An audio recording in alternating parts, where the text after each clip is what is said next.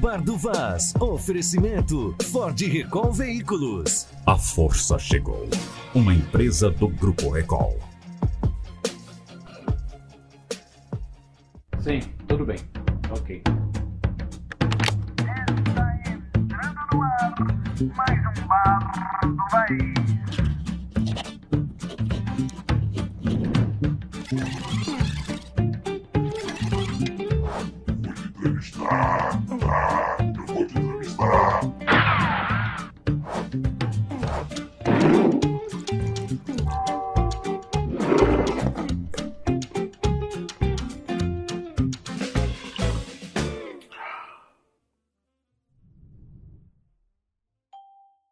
Alô, alô, tudo bem? Aqui estamos nós com mais um Bar do Vaz. E hoje é motivo de muito orgulho, porque vou conversar com uma liderança que tem 88 anos de uma grande dignidade, 88 anos de serviços, não de serviços prestados, mas 88 anos que orgulha o povo do Acre. É Nabor Júnior. Poucos, os novos não devem lembrar, mas foi um homem que conseguiu dar o seu impulso ao Estado do que o Estado precisava. E Nabor, assim como entrou na política, deixou a política, mas continua sendo um acrião de coração. Tudo bem, senador? Como vai? É, Roberto, prazer revê-lo, hein? Prazer em te receber aqui para essa entrevista maravilhosa e falar do seu livro, Uma Vida Dedicada ao Acre. Seja bem-vindo à terra de Nabor, a terra do Acre, É. querido. Você já teve, inclusive, em Tarauacá, né? Bom, eu fui lançar em Tarauacá anteontem, quarta-feira, Sim. e foi, graças a Deus, um grande sucesso. Eu consegui distribuir lá, entre as pessoas presentes, 80 livros, Nossa. todos com a minha dedicatória. Encontrei lá, Roberto, pessoas que tinham votado em mim em 1962 para deputado estadual. Na sua primeira eleição. na minha primeira eleição. Então foi uma satisfação, foi um acolhimento muito generoso do povo de Tarauacá a um filho tão, não digo ilustre, mas que procurou cumprir com seu dever como deputado, como governante em favor de toda a população do Acre. Deu saudade do tempo que você fazia política, do tempo que você governou para as pessoas? É evidente que tenho. Que foi uma, uma- um período da minha vida que eu pude me dedicar mais à população, ao povo do Acre, que me prestigiou durante, durante os 40 anos de mandato. Eu comecei me elegendo deputado estadual em Tarauacá com uma votação pequena, porque o município tinha um eleitorado muito pequeno. Rio Branco elegeu quase a metade dos deputados estaduais naquela época. Cruzeiro do Sul elegeu bem uns quatro. Né? Sena Madureira elegeu o Fares, que também era um grande colégio eleitoral. Chapuri, que tinha um eleitorado semelhante ao do Tarauacá, elegeu o Guilherme Zaire. E eu já fui eleito em último lugar. O PTB daquele tempo, que fe- fez coligação com a UDN e o PSP, elegeu apenas sete deputados. Eu fui o sétimo. Então o senhor não foi o grande destaque da eleição, foi a Não zebra. fui. Na eleição seguinte, eu já tirei mais de 500 votos aqui em Rio Branco. Na primeira eleição, eu obtive 22 votos em Rio Branco. Na segunda eleição, eu tive mais de 500 votos em Rio Branco. Na minha terceira eleição, já tive mais de mil votos em Rio Branco. Por isso que eu me credenciei para me candidatar a deputado federal em 1974, com o apoio do Fleming, da Yolanda, Quantos dos deputados Moreira, eram dos irmãos federais? Moreira lá em, em Brasileia, Sim. né? dos Salles lá em Sena Madureira. Eu fui o deputado federal mais votado do PTB. Naquela época o Acre tinha quantos deputados federais? Tinha passado de 7 para 3. Eles reduziram a bancada dos pequenos Ah. deputados de 7 deputados para 3. Nossa, E então. entre esses três eu me elegi, né? só não fui mais votado que o Notter Almeida, porque o colégio eleitoral dele era, Era maior. Cruzeiro do Sul. Ah. O que é que mais lhe orgulha desse tempo de vida pública? Eu tive muitos motivos de orgulho, né? Cada eleição que a gente ganha é um, É. é um motivo de orgulho, né? Sim. Mas realmente a- o ápice da minha carreira política, e que foi objeto de grande alegria, não só para mim, como para minha família, para o meu partido, para os meus amigos, foi a eleição de governador em 1982. Foi uma renovada, né? É, porque eu, eu, eu, eu disputei com uma das grandes lideranças Sim. do, do antigo PSD, Arena, PDS, que era o Jorge Calume. Sim. Um homem que tinha tradição política aqui no Acre. E, sobretudo, que tinha o apoio do governo federal, tinha o apoio do governo estadual e de, do, dos 12 prefeitos municipais que eram nomeados pelo governador. E eu consegui me eleger enfrentando todo esse poderio político daquela época, né? Uhum. representado pelo PDS e os seus principais líderes. Então, não, o Guilmar dos Santos, com uma grande liderança do antigo território e também do Estado do Acre, e foi o autor do projeto que transformou o Acre em Estado, porque ele já estava muito doente. E no dia da minha posse, ele faleceu. Nossa. Eu até tinha programado uma série de solenidades para o dia da posse e mandei cancelar todas as solenidades por conta do falecimento do então senador José Guilmar dos Santos, naquele dia da minha posse. Não é sendo saudosista, não. Mas no tempo em que o senhor estava na política, as pessoas se respeitavam mais, os próprios adversários. Eram adversários, mas não eram inimigos. Eu, tô errado ou certo? Não, era isso mesmo. Era isso mesmo. Nós tínhamos adversários, mas tínhamos a melhor convivência com eles. Você ter, ter ideia, o deputado é, mete, grande médico, doutor Augusto Hidalgo de Lima, que foi deputado comigo, ele era o médico da minha família, E era partido adversário. partido adversário. Quando vinha paciente de Tarauacá para fazer tratamento aqui, eu levava com o doutor Augusto, Augusto Hidalgo, que foi um dos homens mais sérios, mais honrados que eu conheci na vida pública do Acre. Foi o doutor Augusto Hidalgo de Lima, deputado estadual, também só concorreu um mandato. Uhum. Como ele era presidente da Assembleia na época em que o Cerqueira Filho era governador, o Cerqueira Filho se desincompatibilizou para concorrer ao Senado, doutor Augusto assumiu o governo por uns meses até a posse do Jorge Calume, que por sinal foi antecipada, Uhum. que a posse dos governadores era só em março do ano seguinte. E o, o presidente da República, naquele tempo, Castelo Branco, ele baixou um ato complementar antecipando a posse dos governadores que tinham sido eleitos pela Assembleia, Aham. né, para que ele já pudesse interferir no processo eleitoral daquele ano. Sim. Então o doutor Augusto ficou poucos meses no governo. Mas eu tinha o melhor relacionamento com os deputados que eram contrários a mim naquele tempo. Eu fiz essa pergunta para a gente retornar também um pouco no tempo, porque é, eu considero desleal, desumano o que fizeram quando o senhor tentou a reeleição para o Senado, acho que 82, Não, É. em 2002. 2002, aliás, 2002. E trataram o senhor como tipo assim, vai embora do Acre, né? O senhor se sentiu magoado com o estilo que foi tratado naquela campanha? É, eu Aliás, senti- foi uma campanha comandada já pelos Vianas. É, eu, eu me senti um pouco melindrado, e muito mais a minha família. Mas você vê, Roberto, que tem aquele ditado que o mundo dá muitas voltas. sim. Né? E não tem coisa melhor do que um dia atrás do outro. Nesse livro tem um depoimento do Jorge Viana É. reconhecendo o erro que eles cometeram naquela eleição. E o senhor aceitou essa desculpa dele? Eu, eu, eu não, não- não tinha nem conhecimento que ele tinha feito esse, ele Ah. tinha escrito esse texto. Sim. Mas quando eu tomei conhecimento, eu fui ao Senado, uma ocasião, e o Jorge era vice-presidente do Senado. Então, ele me encontrou no corredor do Senado, me convidou para ir ao gabinete dele para tomar conhecimento da galeria De de, fotos. fo- de fotos de ex-governadores que ele tinha colocado lá, entre as quais a minha. Uhum.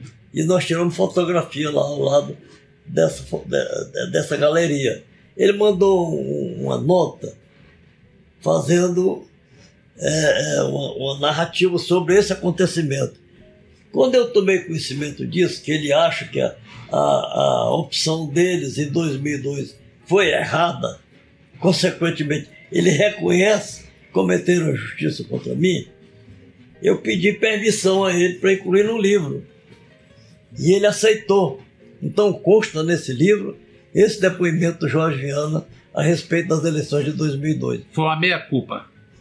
Uma espécie de meia-culpa. É. Meia-culpa. Quando, é, é bom que ficou esclarecido isso. Quando o senhor governou, o senhor teve liberdade para governar ou o senhor tinha muito compromisso partidário?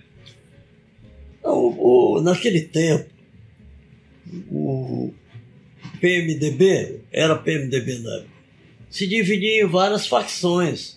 Tinha, O a- problema era mais do seu partido. É, tinha a tendência popular do Aloysio Bezerra, que era forte, que contava com o apoio do Mário Maia, contava com o apoio do Jader Machado, contava com o apoio do Francisco Tomatuga. Quer dizer, os deputados do Juruá, e além da esquerda do PMDB, o Pacífico, por exemplo, Pascoal, professor Pascoal, Lembro. todos integravam a tendência popular É. que era muito forte eleitoralmente.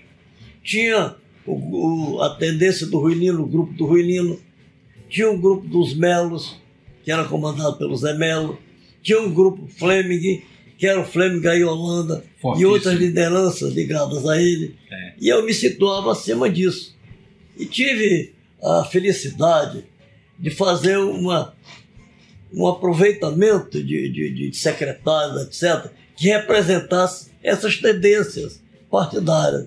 Então foi fácil governar dessa, dessa maneira. Qualquer problema que havia, eu co- convidava os deputados para ir no meu gabinete, até os da oposição também, para tentar superar algumas dificuldades que estavam surgindo naquela ocasião. O, esse livro aqui, Uma Vida Dedicada ao Acre, essa foto aqui, você está há quantos anos aqui? A foto ainda é o seu mais novo, não? É, essa, essa fotografia foi tirada exatamente para a eleição de 2002. Ah, tá. E o senhor gostou dela e está repetindo É, no livro? tinha vários, então a, a senhora que fez a diagramação do livro, Aham. ela optou por essa. Achou que estava mais espontânea, era uma fotografia que ia é, é, figurar na capa e dar bastante realce ao livro, São publicação 300 dessa fotografia na páginas, capa. 300 páginas de histórias, É, é, onde as pessoas é podem ilustrado com várias fotografias. assuntos que o senhor pouco falou das É. entrevistas, né? É. Qual é o, o fato mais curioso que o senhor registra aqui, senador? Tem vários. O primeiro deles que eu, podia, que eu poderia mencionar, é seguinte, eu com 4 anos de idade, Ah, lá em Tarauacá, em 1934, eu já revelei a minha tendência, a minha inclinação política, quando eu participei de uma passeata do partido chamado é, Partido Popular, Chapa Popular. certo. Naquela eleição, em 1934, só tinha partidos regionais, não tinha partidos nacionais. E aqui no Acre formou-se dois partidos. A Chapa Popular, cujo principal líder tinha sido governador do território, Cunha Vasconcelos, e Alberto Diniz, que tinha sido desembargador do Tribunal de Justiça que funcionava em Sena Madureira. Uhum. E do outro lado já tinha o Partido Autonomista, que pregava a autonomia do Acre, cujos candidatos eram Hugo Hugo Carneiro, também tinha sido governador do Acre, e Mário de Oliveira, que foi um dos acreanos mais ilustres de todos os tempos. Foi o primeiro acriano a se formar com curso superior e foi procurador da República, lá em Brasília. Era poeta e escritor e a chapa popular que ganhou. O Carneiro e o Mário de Oliveira perderam. Então, eles saíram na rua de Tarauacá cantando. A chapa popular ganhou, a autonomia gorou. Então, eu já acompanhava esse, esse episódio. Então, já demonstrou naquela época que com quatro anos de idade eu já tinha uma certa vocação para a política. Tem vários fatos interessantes. Outro fato interessante que eu conto aí, ainda no tempo que eu era adolescente em Tarauacá, aconteceu por volta de 1942. Por volta de 9 horas da manhã, a cidade ficou totalmente às escuras. Tinha havido um eclipse do Sol com a Lua e ninguém sabia o que, que era isso. A cidade ficou totalmente no escuro como se fosse noite. As mulheres mais religiosas correram para a igreja, achando que o mundo ia se acabar. né? As galinhas, nós criávamos galinha lá no nosso, nosso quintal, foram para o galinheiro. E em Tarauacá só existia um rádio, que era de propriedade da prefeitura municipal. E funcionava no teatro municipal. E toda noite, eu, garoto, e as pessoas adultas iam para lá para acompanhar o noticiário da BBC de Londres, do- da Rádio Nacional, não tinha televisão na época, e Rádio de São Paulo. E estava dando as notícias da guerra daquele tempo. O Brasil ainda não tinha declarado guerra aos países do eixo. Mas nessa noite que disseram que aqui, o motivo daquela escuridão tinha sido o eclipse do Sol com a Lua. E a minha mulher, Darcy, estava no Seringal, tinha dois anos de idade nessa época. Ela conta também que escureceu tudo lá no Seringal, Alagoas. E foi eclipse em nível nacional, mundial? Mundial, Ah. mundial. Terceiro episódio que aconteceu interessante, também que eu narro nesse livro, que o Cunha Vasconcelos, quando foi governador do território, ele era avô do Zé Vasconcelos, daquele comediante, Do, do artista. é, Ah, daquele humorista. é humorista. Ele saiu daqui, foi para Manaus, subiu o rio Solimões, o rio Juruá, entrou no Tarauacá para visitar Tarauacá. Imagina a dificuldade daquela época. Hoje se faz em uma hora, uma hora e pouco, como eu fiz ontem, É. de Tarauacá aqui para Rio Branco. Quando chegou lá em Tarauacá, ele se hospedou no prédio da prefeitura, cuja fotografia tem aí, o prédio da prefeitura que já foi modernizado. Ah. Naquele tempo era de madeira, o prédio. E à noite soltaram uma bomba caseira embaixo do prédio onde ele estava hospedado. E atribuíram a responsabilidade desse atentado a um libanês que morava em Tarauacá, chamado Amin Contar. E ele foi preso e amanheceu enforcado. Nossa. Amanheceu enforcado. Tipo aquele, o é, Admir Zog lá de São Paulo, Sim, sim. tempo do- dos militares, Do tempo do José golpe. Fiel Filho também. Aham. E atribuíram a responsabilidade a esse libanês. E ele amanheceu enforcado. Então, depois, a população de Tarauacá considerou que ele era um Marte. E no dia de finados, a- o túmulo dele, no, no cemitério de Tarauacá, era o mais visitado. E muitas pessoas fizeram até promessa com ele, disseram que tinham alcançado promessa. Virou Marte. Então, virou um mar. Então, um dos fatos interessantes. Outro fato interessante que eu conto aí é que com 11 anos de idade eu fui a Manaus com meu pai e minha mãe. Minha mãe adoeceu em Tarauacá Ah, e papai resolveu ir a Manaus levá-la para fazer tratamento médico lá. E eu tinha de 10 para 11 anos, foi em 1941, eu sou de 1930.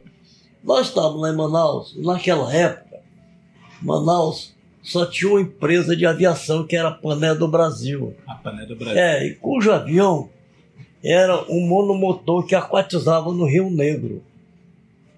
Não- ninguém conhecia o avião de maior porte. Aham. Então, nesse avião, chegou em Manaus o então capitão Oscar Passos, que tinha sido nomeado O lendário governador do, do território federal do Acre. Nós fomos lá ao cais do porto, que o avião aquatizava lá, Aham. e encostava no cais do porto, para conhecer o novo governador do Acre. Mas o episódio mais interessante que aconteceu, dias depois, sobrevoou a cidade de Manaus um avião bimotor Douglas DC-3, daqueles que a Cruzeiro do Sul e a FAB usava para fazer a linha aqui ligando o Rio Branco ao município. Aham.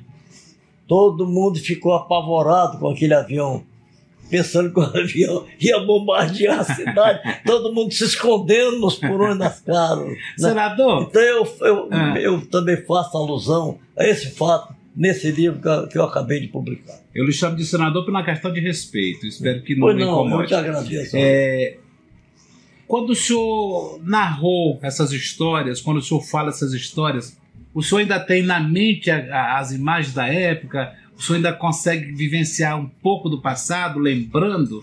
Ah, é claro, para publicar esse livro, eu fiz aproximadamente 10 horas de entrevista com a minha filha, gravada. Com a Dora Depois ela Rocha. digitalizou, nós fizemos as devidas correções, eu escrevi mais de 60 páginas de, de papel, tamanho ofício, né? É. Para corrigir alguma- alguns erros. E ela fez várias pesquisas para que nós dessemos as informações corretas sobre datas, sobre Ah. acontecimentos, sobre. a- Tem A narrativa vai ficar dentro do, do, do aí no certo. livro consta que o Guilmar dos Santos apresentou um projeto que foi aprovado e transformado território em Estado. Ela colocou a data que o projeto deu entrada na Câmara, quem foi o relator na Câmara, quem foi o relator no Senado, a data que, que o projeto foi aprovado, a data que o projeto foi promulgado, a fotografia da promulgação do, da lei transformou o território Isso federal. tudo está avivado Então, na sua a memória. minha filha deu uma boa contribuição, mas nós levamos dois anos fazendo esse trabalho. Uhum. Depois teve o processo de, de correção, teve o processo de diagramação e finalmente o processo de impressão. Então, nesse, nesse meio termo, de, de dois anos para cá, nós tivemos o trabalho de elaborar e, e publicar esse livro que hoje eu estou com muito prazer oferecendo a você e a toda a sua equipe aqui da C 24 obrigado. horas.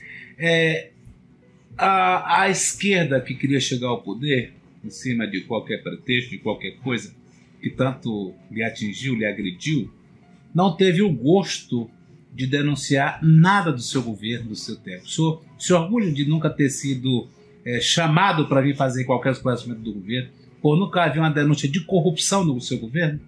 É, isso realmente foi é, motivo de, de muita alegria para mim, porque eu saí do governo com popularidade de quase 60%. Exato. Tanto que eu me elegi é, senador com quase o triplo da votação do Aloysio Bezerra, que foi o segundo colocado. Sim, perfeito.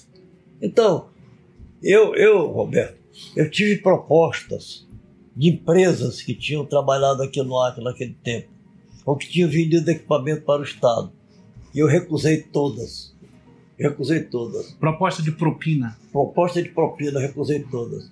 E tem mais um episódio que eu vou contar aqui, que, talvez não esteja no livro, mas que aconteceu. Fico grato. Um dia eu estava em casa, à tarde, me parece que era um sábado à tarde, um domingo, e só tinha um soldado à minha disposição, lá na residência oficial, um soldado só. Eu saí a pé dali do palácio ia cortar o cabelo lá na barbearia que fica, ficava onde hoje é a Giza. prefeitura. Ali O era Anacleto, o Ziza. Anacleto. é, exato. Barbeiro velho, Aham. saía a pé e ia cortar o cabelo lá, fazer unha, etc. Então, bateu lá, o, o, o soldado disse, tem um cidadão aí que quer falar com o senhor. Eu digo, manda entrar, eu recebia todo mundo. Era o célebre Zami Teixeira. O Zami. Zami Teixeira. Mandei entrar. E ele disse, governador, eu vim aqui lhe fazer uma oferta. Digo, que oferta? Sem arrodeio. eu, eu vou instalar aqui uma estação de televisão e quero que o senhor seja sócio dessa estação de televisão. Porque o senhor vai poder falar do seu gabinete para o Acre todo. O senhor vai ter essa oportunidade. Eu disse, olha, seus amigos, eu agradeço. A minha fase de empresário já passou. Eu já fui seringalista, hoje não sou mais. Eu já tive uma firma de material de construção e ferragem. Eu já vendi. Hoje eu sou apenas governante e político. A minha fase de empresário é passada. Você procura outro sócio que seja empresário. Ele procurou o Alberto Felício, Ah, que era da Casa, Casa Natal. Natal. E o Alberto aceitou e custeou toda a instalação da estação de televisão. Se eu não me engano, hoje é a TV Gazeta. Não, é a Bandeirantes. É a Bandeirante? É. Ah, bom. Não, Aí- a TV União, que hoje é do Bar da Viva. É, então é, isso aí. É. Aí o Alberto Felício custeou toda a instalação. Ele tinha uma casa ali perto da maternidade, assim, Sim. onde No bairro Paz. a TV, a, É. a TVA que funcionou ali naquela Isso. rua. Uma do lado e outra lá atrás. Exato. Então o Alberto Felício tinha um terreno ali, instalaram antena de televisão. Depois o Alberto saiu da firma e vendeu para o, o- o- o comerciante que vendia tinta aqui perto do mercado. Pantoja? Pantoja, o Pantoja. Ah.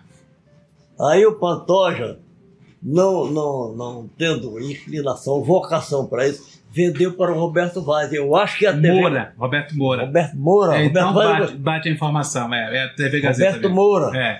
vendeu para o Roberto Moura. É. Aí que o Roberto importou o material, Isso, isso. etc. Então é a TV Gazeta mesmo. É, é a TV, TV Gazeta. TV Gazeta, é isso aí. Agora, olha só, ó, nesse período todinho, o senhor não acumulou riquezas? Nada, hoje eu vivo de, de, de, de- de Aposentadoria. aposentadoria. Que é garantida, o senhor É. não está nesse processo de discussão. Não, eu tenho aposentadoria de Pois é, eu digo, a- o até governador. 88 são e garantidas. tenho aposentadoria de ex-parlamentar. Certo. Tá? E tenho do INSS, que é e pouco reais, porque eu trabalhei no comércio durante 40 anos. Eu fui empregado. Manaus tem a, a fotografia da minha primeira carteira do Ministério do Trabalho, ainda de menor idade, com Sim. 16 anos. Eu publico aí nesse livro. Eu me empreguei com 16 anos. Trabalhei muitos anos como comerciário em Manaus e em Fortaleza. Aí depois eu vim e trabalhei como empresário em Tarauacá, como seringalista e depois como comerciante. Uhum. Quando eu me elegi deputado em 70 e 74, eu vendi a minha firma. Deputado federal. É, deputado federal, eu vendi a minha firma para os irmãos Mansur. E fiquei pagando a INSS como contribuinte dobro. Autônomo. Autônomo como contribuinte dobro. Eu pagava a parte do, do empregado e do empregador. Sim. Então, quando eu completei 35 anos de contribuição, eu me aposentei com 2,5 salários mínimos. Mínimos. Hoje eu estou ganhando um salário mínimo só do INSS. tá entendendo? Então, eu não tenho riqueza. O patrimônio que eu tinha, porque eu vendia, além do seringal, eu vendi o meu seringal, eu vendi o meu comércio, eu vendi um prédio, uma loja que eu tinha aqui, que eu construí ali em São Francisco, na rua Benjamin Constant, da sociedade, com o Fernando Castro, Sim. né? É. eu vendi o- um, um andar todinho que eu tinha lá para o Manel Bezerra, cunhado do Cláudio Fecuri. Sim. E depois eu vendi a loja também, de baixo, e comprei uns imóveis lá em Brasília. Esses imóveis eu doei todos para meus filhos. Hoje eu não tenho mais patrimônio nenhum Um mais, paizão. porque o que eu tinha, eu passei para os Em meus filhos. vida. É. Passou em vida. Então hoje eu só estou vivendo dessas, é, de- de- de- de- dessa, dessa renda. É. né? É. de aposentado de como ex-governador e como parlamentar durante 24 anos. O senhor tem 40, teve 44 anos de carreira política? 40 anos de carreira 40 política. anos de carreira política. Nesse período, acumulou alguma mágoa? Não, não posso dizer que, que, eu, que eu possa ter razão de, de ter mágoa. Porque a única derrota que eu sofri nesses 40 anos foi na tentativa de, de mais um mandato de senador em 2002. Mas para quem teve o apoio do povo durante 40 anos, você dizer que o povo foi ingrato, O senhor aceitou com naturalidade, Na não é? até porque foi um processo de renovação.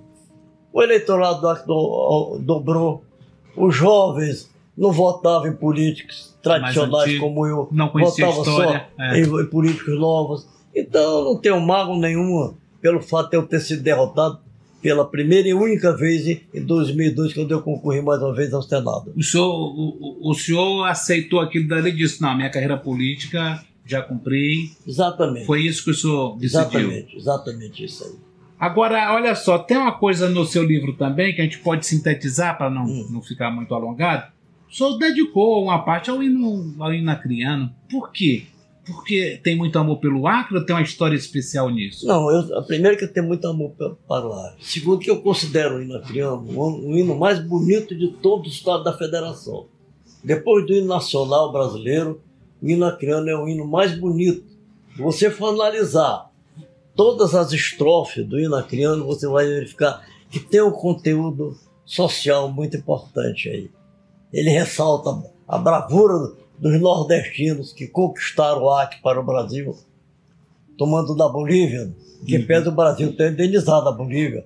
Não foi de graça que o Acre se foi incorporado ao território nacional, que houve o Tratado de Petrópolis e o Brasil indenizou a Bolívia pela incorporação do Acre ao território nacional, mas também pela música do hino, que foi composto por Mozart Donizete Mota, que era irmã, irmão da professora Maria Donizete Mota, que era casada com um tio meu, um tio avô, irmão, irmão da minha avó. Então o senhor tem uma ligação. Né? Então, o Mozart Donizete, ele deu a, a letra do, do, do hino nacional, que é de autoria do médico Francisco Mangabeira, da Bahia, que também integrou, integrou os- a revolução criando do plástico art.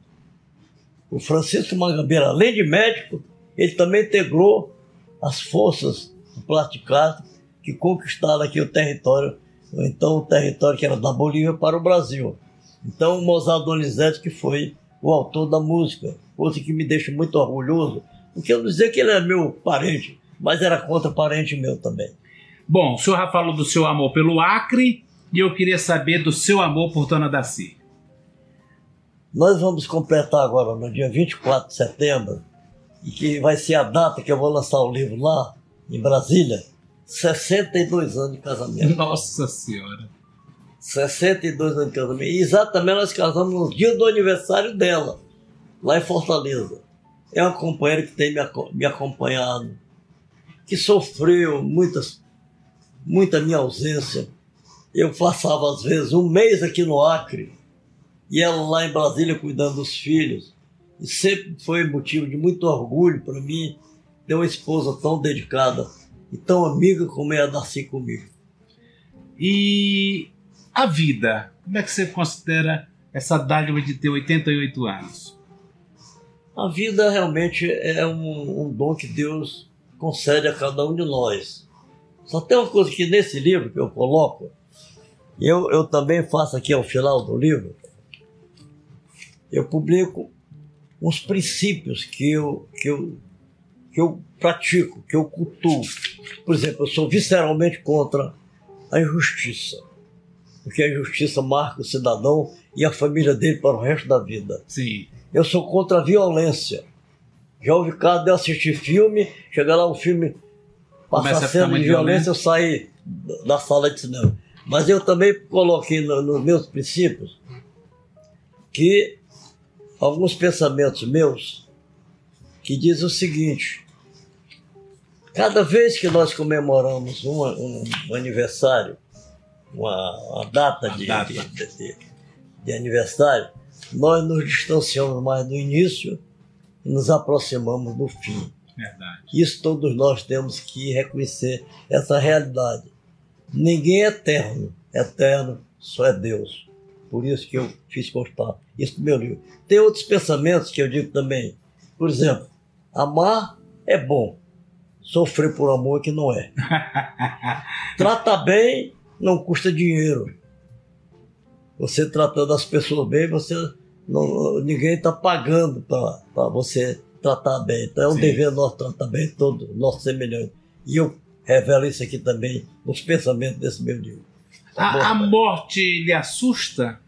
Não, eu acho uma coisa natural. E todos nós temos que passar por essa transição da vida para a morte. Nós temos que estar preparados para recebê-la. E pedir a Deus, como eu penso, eu sou muito religioso, eu rezo umas duas horas por dia, senhor é católico? sou católico, vou à missa toda semana, e eu rezo umas duas horas por dia.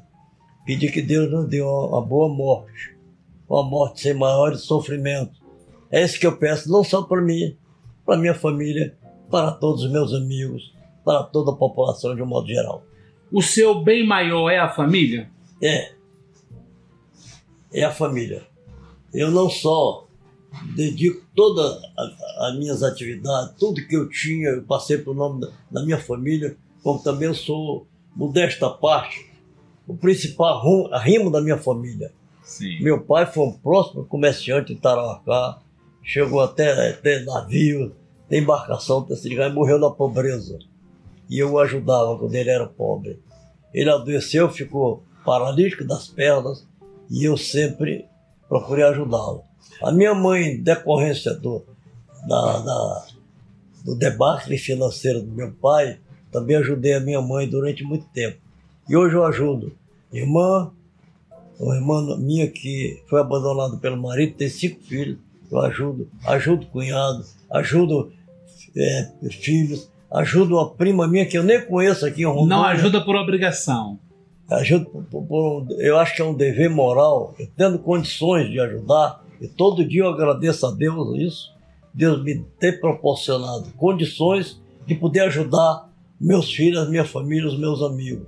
E eu sempre cultuei esses princípios continuo cultuando. O senhor acha que a Igreja Católica desviou-se dessa questão política? Ela tem influência política? Não acha que deveria estar mais ligada à questão do sacerdócio? A Igreja Católica, ela já exerceu muita influência no mundo inteiro em todos os tempos.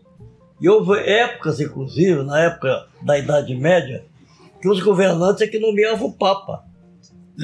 É. É, o rei da França indicava o Papa. E já teve Papa indicado com 20 e poucos anos de idade. Não só por interesse. É. Mas depois de um certo tempo, a igreja começou a, a ter uma infiltração de elementos de esquerda, né? que estavam mais ou menos é, influenciando as decisões gerais da igreja.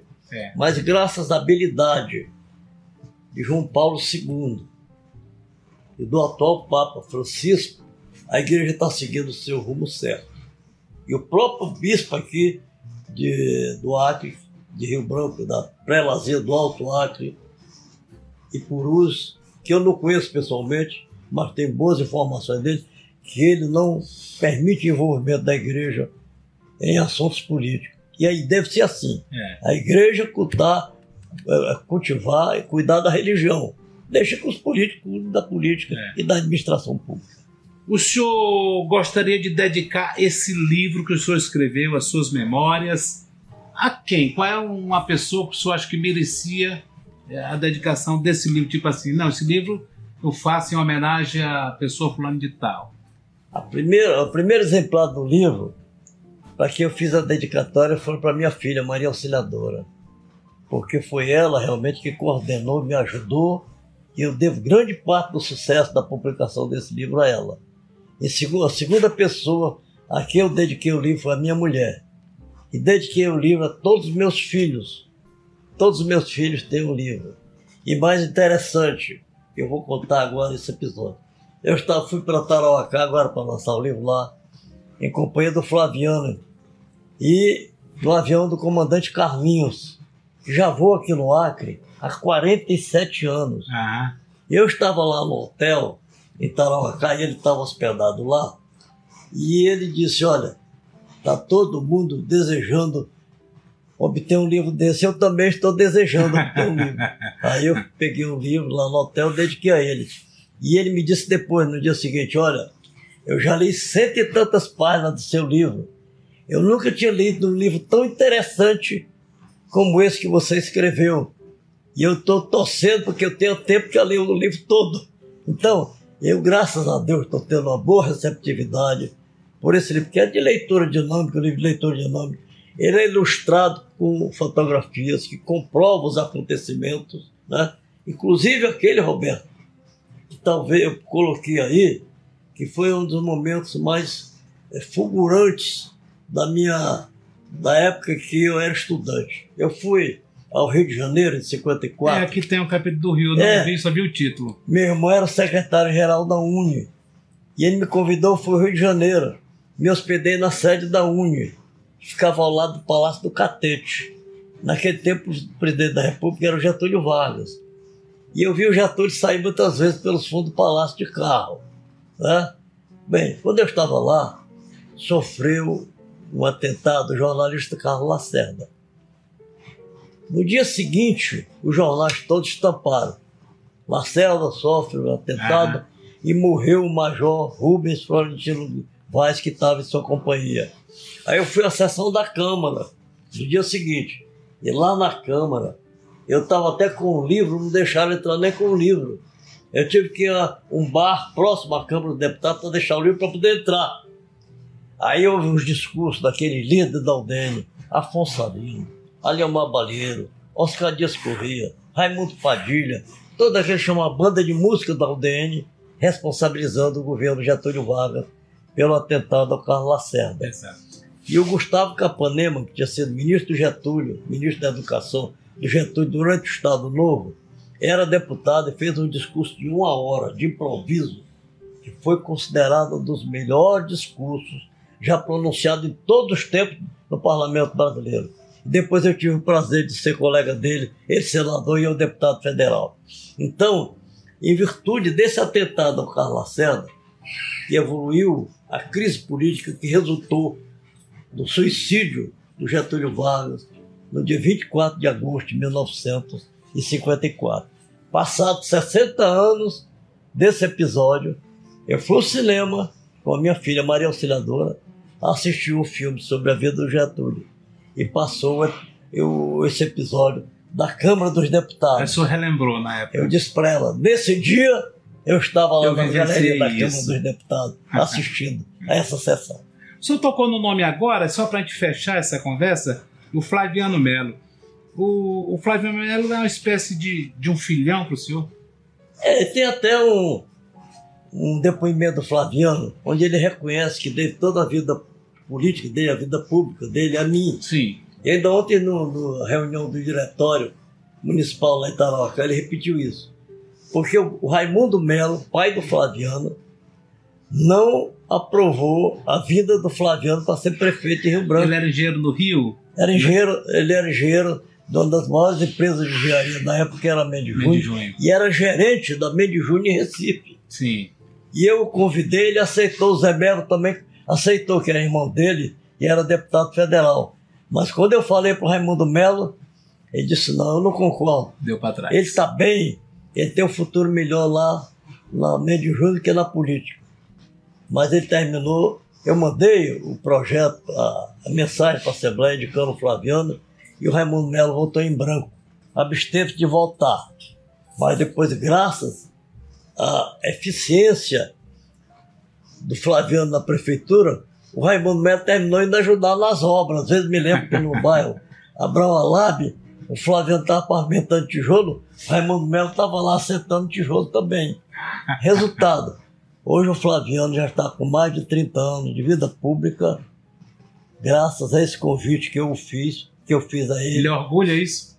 Ele reconhece isso e ele presta o depoimento aí nesse livro que eu acabei de lhe presentear. Senador, e quem quer ter acesso a esse livro faz como? Além do lançamento que o senhor fez na FIAC, onde muitas pessoas compareceram, mas aí alguém diz, eu tenho interesse nele- nesse livro, como é que consegue? Eu vou hoje na, na- no lançamento do livro aqui, na Federação das Indústrias, Aham. conseguido pelo João Buquerque, que foi também presidente, eu vou vender o livro a 40 reais. Certo. Né? O que sobrar, eu vou botar na livraria. Sim. Já falei com aquele rapaz da livraria, da papelaria que fica ali A embaixo. Paim? É, que fica ali embaixo do, do antigo Hotel Rio Branco, Sim. que ele é casado com a irmã da Olímpia, que foi minha secretária, secretária do governador. Lembro. E eu falei com a Olímpia, ela telefonou para ele, eu estive com ele, então a sobra do livro eu vou botar para ser vendido lá. Tudo bem, ó, foi uma honra muito grande falar com o senhor. É, dizer dessa, dessa honra que passa para a sua vida também, que é a honra- a honradez que o senhor tem, sabe, esse nome bom de um político que não é maculado com coisa ruim, de um político que só fez o bem, de um político que nunca procurou se promover pessoalmente sem intenção de ajudar o povo. Isso me orgulha muito, porque hoje a gente busca esse político e está difícil de encontrar. E ver o seu depoimento aqui, a lucidez aos 80 anos, me orgulha muito. Muito obrigado por ter dado essa entrevista, senador. Eu que agradeço, Roberto, essa oportunidade que você me ofereceu de ter podido prestar esse depoimento aqui no seu blog, que é um dos mais conceituados e Obrigado. ouvido em Brasília. Eu abro todo dia a sua página para me inteirar das notícias Muito sociais, políticas aqui e administrativas do nosso querido estado do Acre. Leva o meu abraço à dona Daci, Muito obrigado, aquela Roberto. guerreira que está sempre ao seu lado.